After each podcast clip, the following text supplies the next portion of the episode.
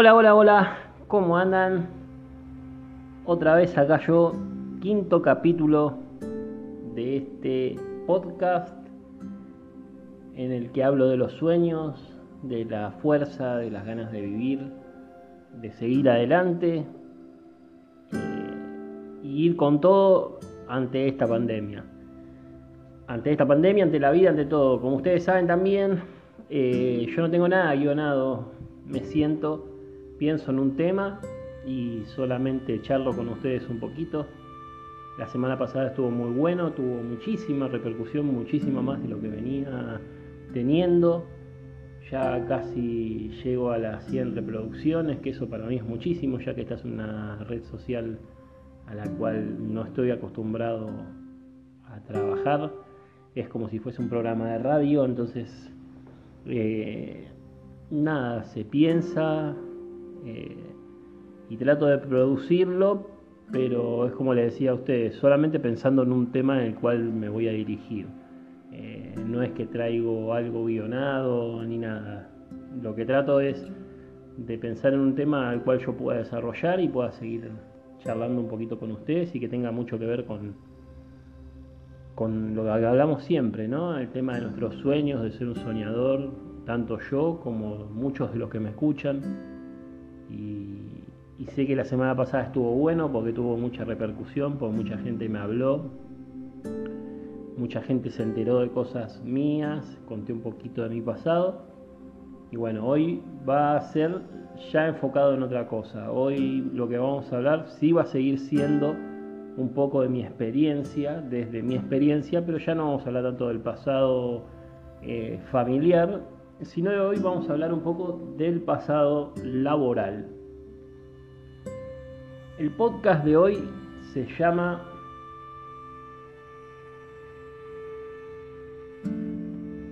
¿Existen las casualidades o las causalidades? Me refiero principalmente al tema de los sueños, ¿no? Eh, a veces uno cree que de casualidad llegan las oportunidades, que de casualidad la persona que tenemos al lado la cruzamos en la vida, que de casualidad, no sé, estamos parados donde estamos parados. Pero en realidad yo creo que todo tiene una causa, ¿no? Todo tiene que ser por algo.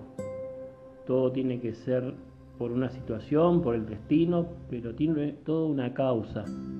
Ejemplo, el momento que hoy estamos pasando, ¿no? Eh, yo sin ir más lejos en este momento tendría que estar en un viaje increíble, recorriendo y comiendo comidas en el norte de Estados Unidos. Y bueno, lamentablemente por ahora ese viaje quedó pospuesto hasta que esto se levante. Y yo creo que todo tiene una causa y por algo será. Entonces, a lo mejor lo que estoy notando es que estoy aprendiendo muchísimo en estos días que estoy acá. Todo esto me sirvió para abrir la cabeza y, ver que hay un montón de cosas que me interesan mucho más de lo que yo pensaba que me interesaban o no. Y la verdad que estoy sacándole mucho rédito al aprendizaje de nuevos temas y nuevos platos y nuevas cosas que estoy aprendiendo a hacer y a cocinar desde mi trabajo como cocinero. Bueno, pero centrémonos, les tengo ganas de contarles un poquito cómo, empezó todo esto. Cuando yo la semana pasada les conté que dejé la, universidad, me fui a trabajar como ayudante de cocina a un, restaurante tipo bodegón español, que en realidad era una, pescadería, no una una marisquería. Hacíamos especialidades en pescados, mariscos, pulpos, eh, pero todo cocina española. La verdad que empecé como todos, ¿no? O sea, limpiando la cocina, bachero, ayudante de cocina, pero muy poquito tiempo escalé. En, menos de un año ya era ayudante de cocina y tenía 19 años porque lo hacía paralelo mientras estudiaba y yo ya había dejado la universidad. Eh, ahí estuve trabajando ese tiempo eh, y la verdad no me fue mal, la verdad no me fue mal, pero dentro de la cocina era otra época, era una época muy distinta a la que soy. Era muy tradicional y la gente que trabajaba en cocina era bastante particular. en el sentido de que no tenían ningún tipo de norma similar a las que hoy podemos tener en cualquier tipo de cocina, ¿no? O sea, de una cocina más chica hasta una cocina de un hotel. Hoy tenemos normas bromatológicas y un montón de cosas que en ese entonces eran muy distinto a lo que es hoy. Gracias a Dios, ¿no? Obviamente. Pero bueno, eso hizo que no me copara mucho la situación y me desmotivó bastante, la verdad que me desmotivó bastante. Y que hice como todo pibe de 19, 20 años, me quedé sin trabajo y fui a buscar trabajo al shopping, como siempre. Todos saben que yo soy de zona norte, así que terminé trabajando en Unicenter. Eh, yo en esa época era surfista, así que me contrataron de dos lugares de marcas de surf para vender específicamente tablas de surf en los locales. Y después, bueno, sí, me encargaba, si era bueno en la venta de tablas, también me encargaba del resto, ¿no? Pero, pero enfocado básicamente en tablas de surf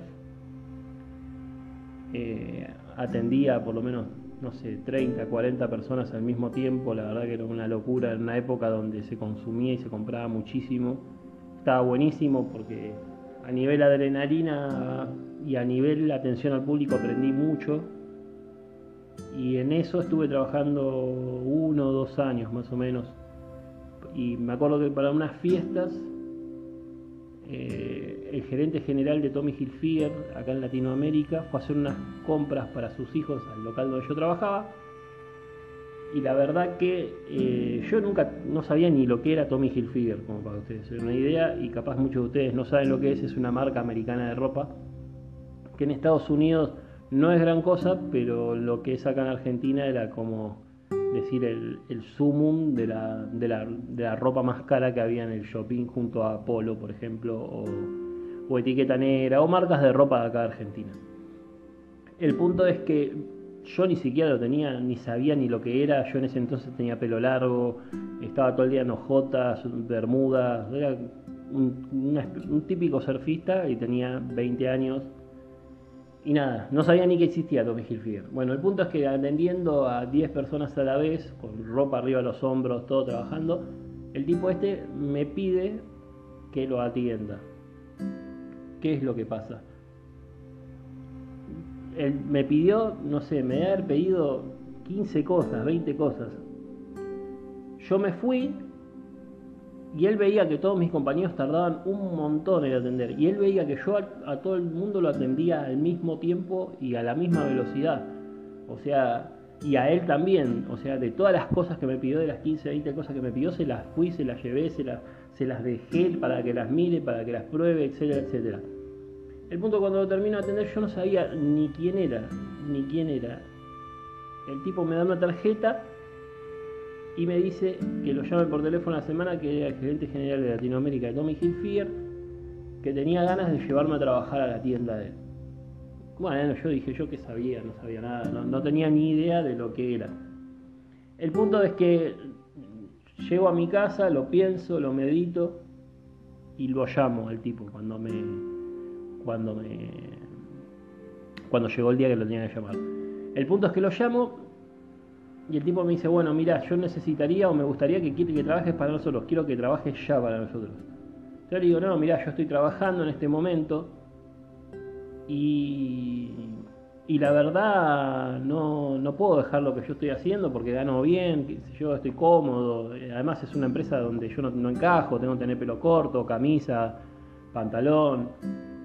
Entonces el tipo me, lo dijo bien claro y ahí empecé a entender el tema de la causalidad y no la casualidad, que yo a él no lo había conocido por casualidad, sino que lo había conocido por una causa. El tipo agarra y me pregunta cuánto ganaba yo y vamos a suponer que yo ganaba 3 mil pesos, creo que ganaba en ese entonces, que era un montón de plata. Y él me dice, bueno, nosotros en donde vos vas a trabajar, si trabajás al mismo nivel de lo que vos trabajás, vas a ganar 10 mil. Entonces yo dije, chao, no puedo creer, es mentira. La cosa es que, bueno, fui y hice todo lo que ellos me pidieron. Siempre pensando que, bueno, iba a durar dos meses porque no tenía nada que ver el estilo, la gente que iba ahí, a la cual yo tenía que dirigirme, a la cual yo tenía que aprender hablar de una manera diferente, con otro tono, con otra confianza, con otra educación, totalmente distinto a lo que trataba yo, que era gente del mundo del surf o chicos o adolescentes que nada que ver. La cosa que yo en tres o cuatro meses me transformé en uno de los mejores vendedores. Seguramente alguno de los que escuche este podcast trabajó conmigo y lamento decirle que es verdad y ellos lo saben y seguro se van a matar de risa. Pero la verdad que me transformé en uno de los mejores vendedores y en menos de dos años eh, salté el puesto de subgerente para ser gerente de la tienda más grande de Argentina de Tommy Hilfiger. El punto es que, bueno, conocí muchísima gente, mucha gente que me empezó como gerente a hablarme con respecto a mi profesión que era ser chef. Y todo el mundo me decía, vos llegaste acá por una cuestión de ventana, o sea, acá vos conocés gente que te, que te va a llevar a trabajar a otro lado. Y yo mucho no lo podía creer. Pero la verdad que bueno, eh, siempre lo, tuve ahí presente. Como, como yo les decía, empecé a darme cuenta eh, tiempo atrás que no era causa, eh, casualidad, sino causas. Entonces, básicamente, un día vino el dueño de un muy importante restaurante y me dijo si yo quería volver a trabajar. Le dije que sí, salí de donde yo estaba, eh, empecé a trabajar para él y la verdad que en sí fue una excusa, fue una excusa para yo salir de donde yo estaba.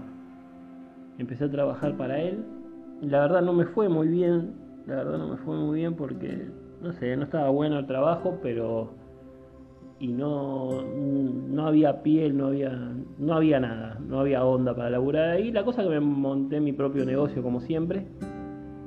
Eh, y lo mismo, otra vez. Eh, pasó lo que pasa siempre en este país, problemas de plata, nos vinimos abajo, etcétera, etcétera, etcétera. Me vine abajo y un amigo mío me dice, mira, hay una oportunidad de trabajo MedLife, que era una empresa de seguros de vida. Bueno, yo digo, bueno, con tal de trabajar, cualquier cosa. Volví a los. otra vez. Todo lleva una causa, ¿no? Obviamente que la causa era mi amigo. Pero bueno, la cosa que me lleva a trabajar a MedLife, estuve trabajando unos meses ahí, que ping pum, no funcionaba MedLife, no funcionaba, no funcionaba. Y decidimos armar una franquicia que se iba a llamar Mordisco en realidad se llama mordisco, está patentado todo, se llama mordisco Art and Sandwich. Está patentado todo, el punto es que lo mismo, básicamente, eh, nada, mi amigo, me la, fundé con él y otro pibe más, que el pibe era muy bueno en marketing, era muy buen fotógrafo, sacaba muy buenas fotos y mi amigo era un desastre. Yo pensé que era buenísimo para las ventas, pero la verdad lo único que, tenía ganas era de decir que era dueño de algo. Y la verdad que yo como cocinero tenía que hacer el laburo de 10 personas al mismo tiempo porque me encargaba de la venta, de la promoción y de la cosa. Entonces dije, bueno, la verdad tengo que, seguir, o sea, tengo que dejar todo esto y seguir por las mías porque si no me voy a morir de hambre. Ya estaba en una encrucijada otra vez, de nuevo. El punto que entre todo esto, que ping que pum, mi amigo, pese a que teníamos roces, me decía, Fran, tenés que salir, tenés que, tenés que, hacer una vida, tenés que encontrar una persona que te cuide, que te quiera, que te, que te saque adelante, que te dé fuerza. Y yo decía, no, qué sé yo, que, esto es otro. La cosa es que de un día para el otro, gracias a que mi amigo me motivó porque realmente no estaba dentro de mis intereses estar con nadie, la conocí a Caro todos la conocen, la negra, quien está siempre conmigo en las redes sociales, etcétera, etcétera. Bueno, la cosa es que, aunque ustedes no lo crean, yo a Caro la conocí y a la semana ya estábamos viviendo juntos. Ella, dentro de todo, probó los sándwiches que yo llegué a hacer en Mordisco y ella automáticamente hizo absolutamente todo para que yo tenga herramientas, aunque yo no tenía un peso, y yo se los digo, había invertido todo en Mordisco y cuando me separé dejé todo me quedé absolutamente sin nada, pero nada de nada, y ella me llevó a vivir con ella. Que es así que ella me bancó como tres o cuatro meses pagando el alquiler y todo, bancándome hasta que yo pudiera encontrarle la vuelta a las cosas. La cosa es que ella me dijo algo que es muy clave en todo esto. Vos sos libre, Fran. Vos sos libre de llegar lejos, vos sos bueno en lo que haces y vos soñás con lo que haces, lo único que necesitas es la tranquilidad para poder desarrollarlo. Y bueno, ella me ayudó a conseguir un horno, empecé a vender prepizzas, me ayudó a comprar una moto. Con esa moto empecé a repartir y a partir de ese reparto, con esa moto y de esas prepizzas, yo empecé a generar una red social. Gracias a esa red social, hoy ya tengo casi 15.000 seguidores, vendí más de 25.000, más de 25.000, no, más de 45.000 viandas en los últimos dos años. No paro de tener propuestas, tanto afuera como acá en la Argentina, y la verdad que realmente de ahí es donde viene que, que yo les digo que no creo en las casualidades sino que todo tenía que tener una causa. Y la causa fue que nunca me rendí, que siempre seguía adelante, que por más que estaba en un bache o en un pozo o en un estanque, como les digo, siempre yo seguí como un río, aunque me desbordara por algún costado o por el otro, siempre tenía que seguir.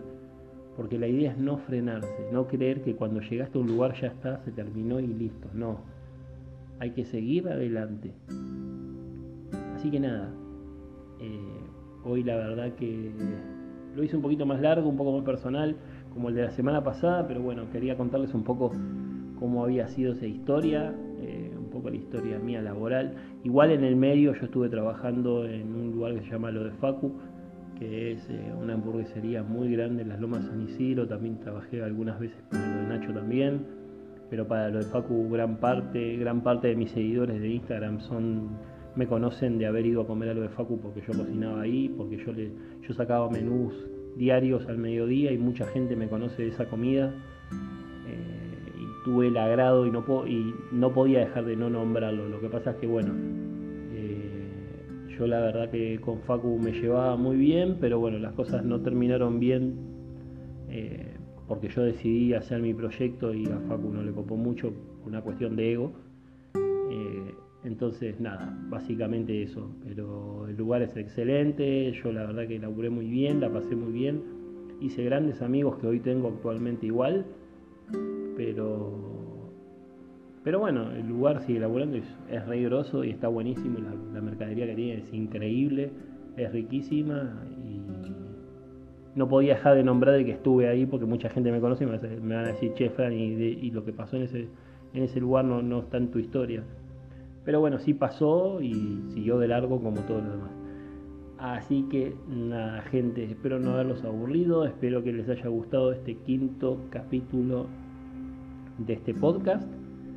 Eh, y nada, bueno, les voy a dejar una frase de regalo para que lo piensen, para que se vayan a dormir y no se olviden nunca de seguir siendo soñadores, porque eso es lo más importante de todo.